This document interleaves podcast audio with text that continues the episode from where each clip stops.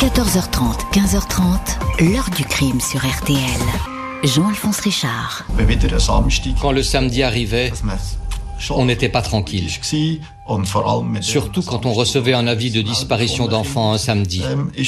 Là, tous les signaux d'alerte viraient au rouge. Bonjour. Dans la sombre galerie des tueurs d'enfants, le Suisse Werner Ferrari tient une place à part. Un homme diagnostiqué dans sa jeunesse comme un inquiétant pédophile, condamné à l'âge de 20 ans pour avoir tué un petit garçon. Curieusement, ce passé ne va pas ressurgir lorsque va éclater dans les années 80 une longue série d'enlèvements et de meurtres d'enfants. Personne ne va s'intéresser à cet individu. À l'époque, les polices de plusieurs cantons, chacune pour soi, vont ainsi courir après un assassin fantôme, une douzaine de victimes, des petits garçons, des petites filles violés, étranglés, des corps parfois découverts dans des forêts profondes où ils avaient été cachés, d'autres que l'on ne retrouvera jamais. Des indices qui ne parlent pas, des signalements perdus, le temps va s'écouler laissant des familles et des enquêteurs en proie au doute. Qui est donc ce prédateur trop longtemps insaisissable? Pourquoi ne l'a-t-on pas arrêté avant? Était-il seul? Question posée aujourd'hui à nos invités. 14h30, 15h30. L'heure du crime sur RTL. Dans l'heure du crime aujourd'hui, l'affaire Werner Ferrari. Il va falloir du temps pour que ce pédophile fasse figure de suspect numéro 1 dans une longue série de disparitions d'enfants dans le nord de la Suisse au début des années 80. Histoire qui commence dans une paisible petite ville proche de Zurich. 12 mai 1980 dans l'après-midi, les parents de Ruth Steinman, 12 ans, sont inquiets de ne pas avoir de nouvelles de leur fille. Elle est partie pour une promenade à vélo autour de Vurenlos, une commune de 5000 habitants, personne ne l'a vue. Le papa emprunte un sentier de promenade qui s'enfonce dans une forêt. Il aperçoit la bicyclette de sa fille couchée sur le sol, puis route qui repose sur le dos sous les arbres sur un tapis de feuilles partiellement dévêtu. La brigade criminelle du canton d'Argovie procède aux constatations. Un poil étranger à la victime est prélevé sur le corps. La petite fille a été sauvagement mordue au sein gauche. Aucun témoin. Après l'autopsie, le procureur du canton confirme que Ruth Steinman a été violée. Presque deux ans plus tard, 20 mars 1982, Rebecca Bierry, 8 ans, s'évapore sur le chemin de l'école dans le petit village de Gatineau toujours dans le canton d'Argovie. On retrouve son corps des semaines plus tard dans le canton voisin de Berne, abandonné en pleine nature. 14 avril 1983. Loredana Mancini, 6 ans, attend un bus dans la localité de Sprettenbach pour aller acheter de la nourriture pour son cochon d'Inde. Très court trajet, sa voisine l'aperçoit à l'arrêt de bus, puis plus rien. Son squelette sera découvert des mois plus tard en forêt près de Zurich. La liste compte encore la disparition inexpliquée du petit Peter Pejercy, celle de Benjamin Egli, 10 ans, retrouvé mort, celle de Daniel Suter, 7 ans, retrouvé mort lui aussi. Toutes les victimes ont été étranglées et violées. Beaucoup de crimes ont été commis le samedi, souvent aux abords de fêtes de village ou de kermesse.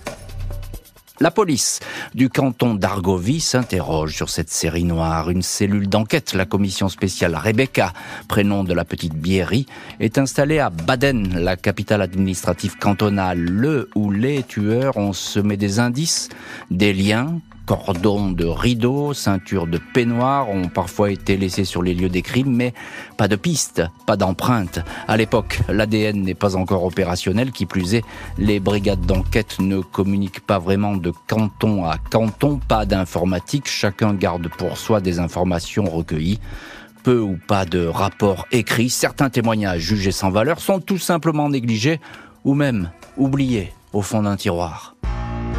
Samedi 28 septembre 1985, une petite fille de 5 ans est enlevée cette fois au centre de la Suisse, dans le canton du Valais. Sarah Auberson jouait dans la cour de l'école du village de Saxon, tout près de la maison familiale quand elle a été enlevée.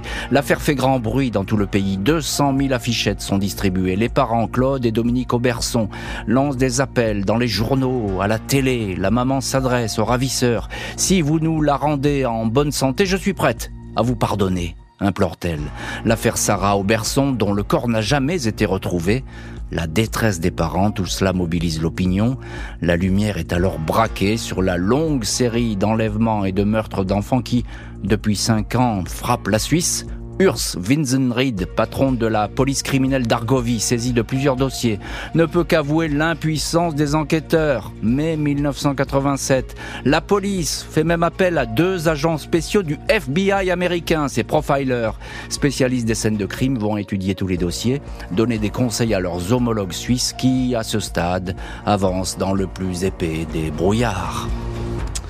Des retards, des carences, des négligences, du temps perdu, jusqu'à ce qu'un meurtre livre un premier témoignage. Samedi 17 octobre 1987, Christian Widmer, 10 ans, a pris seul le train pour se rendre à une fête scolaire à Windisch, à 14 km de chez lui. 100 enfants et adolescents sont réunis. Après le repas, à 18h, tout le monde a pris le chemin de la salle communale toute proche, sauf Christian, absent. Le lendemain, des cavaliers découvrent son corps dans une forêt proche, étranglé, dénudé, déposé à côté de l'endroit où avait déjà été trouvé une autre victime, Daniel Suter, 7 ans. Un témoin se manifeste, un jeune cyclomotoriste tombé en panne la veille sur la route voisine. Il a vu un homme marchant avec un petit garçon. L'individu aurait entre 40 et 50 ans, brun, coiffé en arrière, lunettes, veste en daim, à revers en laine. 10 septembre 1988, presque un an après le meurtre du petit Christian, et après une émission télé sur le sujet, une femme appelle la police. Elle est la mère de Daniel Schwann, 10 ans, enlevé, violé et tué à l'été 1971. À l'époque, le meurtrier avait été arrêté. Un homme qui était déjà diagnostiqué comme pédophile, le dénommé Werner Ferrari, 24 ans. Il avait été condamné à 12 ans de détention, libéré en 79 pour bonne conduite. Peut-être qu'il est pour quelque chose dans tout ça, suggère la maman. Le Werner Ferrari en question ressemble fortement au suspect, décrit par un témoin. Son ancien tuteur est interrogé. Il décrit quelqu'un qui a tourné la page et a très bien évolué dans la société. Inutile donc d'aller l'ennuyer. La police rend bien visite à Werner Ferrari sur son lieu de travail, une entreprise d'eau minérale à Abdelboden, non loin de Berne mais c'est au sujet d'une dette fiscale. Aucune question ne lui est posée sur les crimes. Le cas Werner Ferrari ne semble pas retenir l'attention. La police a-t-elle raté le suspect? Je me sens impuissant, c'est tragique bien sûr, mais peut-être un autre meurtre pourrait faire avancer l'affaire, déclare très maladroitement le chef d'enquête dans un journal. 26 août 1989, Fabienne Imhoff, 9 ans, disparaît lors de la fête foraine du village d'Agendorf. Elle était avec euh, Eliane, une copine, quand un individu les a rattrapés. Il a demandé à Eliane d'attendre au coin de la rue.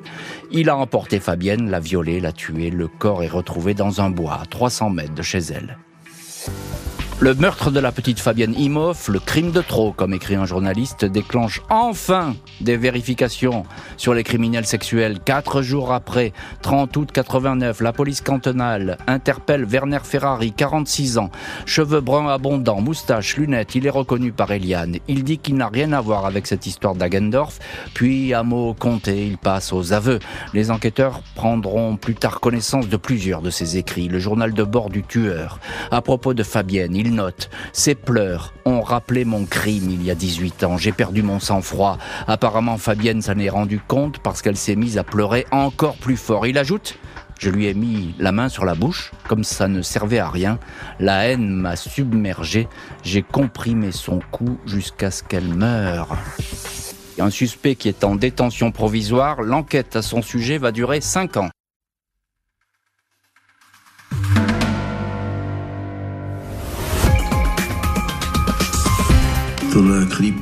Un inspecteur de la police judiciaire est passé pour nous informer qu'il avait fait des aveux.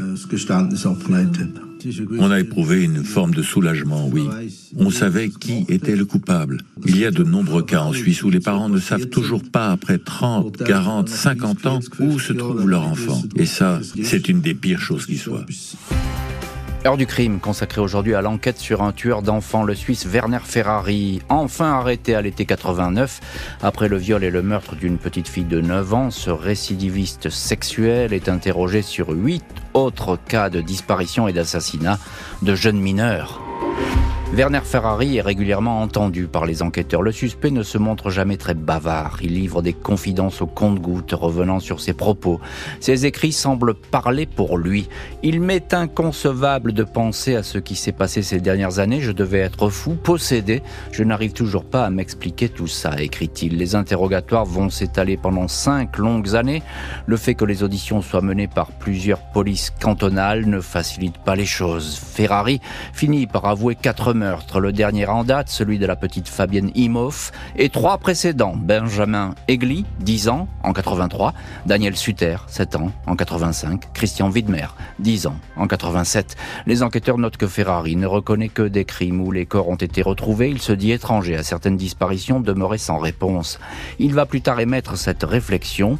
Ils disent que j'ai tué une personne, un enfant, que j'en ai tué quatre. Dans mon souvenir, tous les quatre sont encore en vie. Les juges et les policiers sont persuadés que le suspect est derrière d'autres meurtres. Werner Ferrari est ainsi inculpé pour un cinquième meurtre. Le tout premier, celui de Ruth Steinman, 12 ans, en 1980. C'est lui qui aurait violé la fillette, l'aurait étranglée et aurait mordu son sein gauche. L'expertise médico-légale n'établit pourtant pas formellement que Ferrari soit l'auteur de cette morsure. Il nie les faits.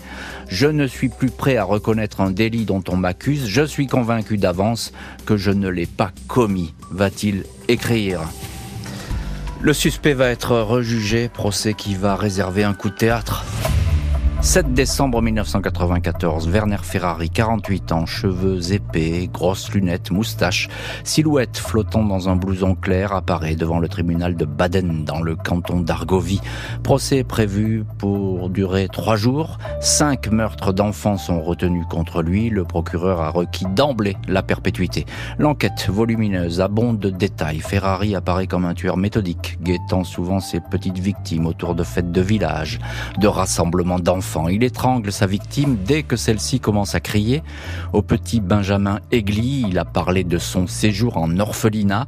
Avant de lui ôter la vie, il conserve des trophées, une balle en caoutchouc avec laquelle jouait un garçon, un bonbon au cola que lui avait offert une petite fille. Interrogé, Werner Ferrari fait tout de suite volte-face. Il revient sur la totalité de ses aveux. Je ne me souviens pas d'avoir tué ses enfants, clame-t-il.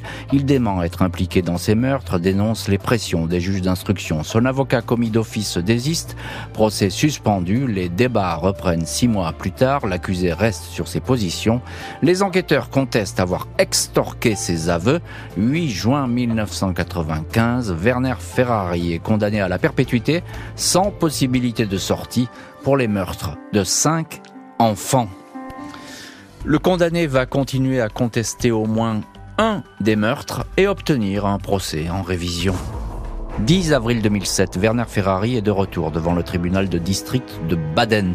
Il apparaît apathique, les yeux clos pendant une grande partie de l'audience. Il vient contester sa culpabilité dans la mort de la petite Ruth Steinman en 1980. Son avocat fournit de nouvelles expertises. Ferrari est finalement acquitté pour ce meurtre. Werner Ferrari reste toutefois en prison, condamné à la perpétuité pour quatre meurtres qu'il avait avoués, même s'il ne les reconnaît plus. Après sa condamnation en 1995, Werner Ferrari avait eu ces mots ⁇ Je me rends compte que je suis le coupable, seulement je n'arrive pas à y croire. L'heure du crime, présenté par Jean-Alphonse Richard sur RTL.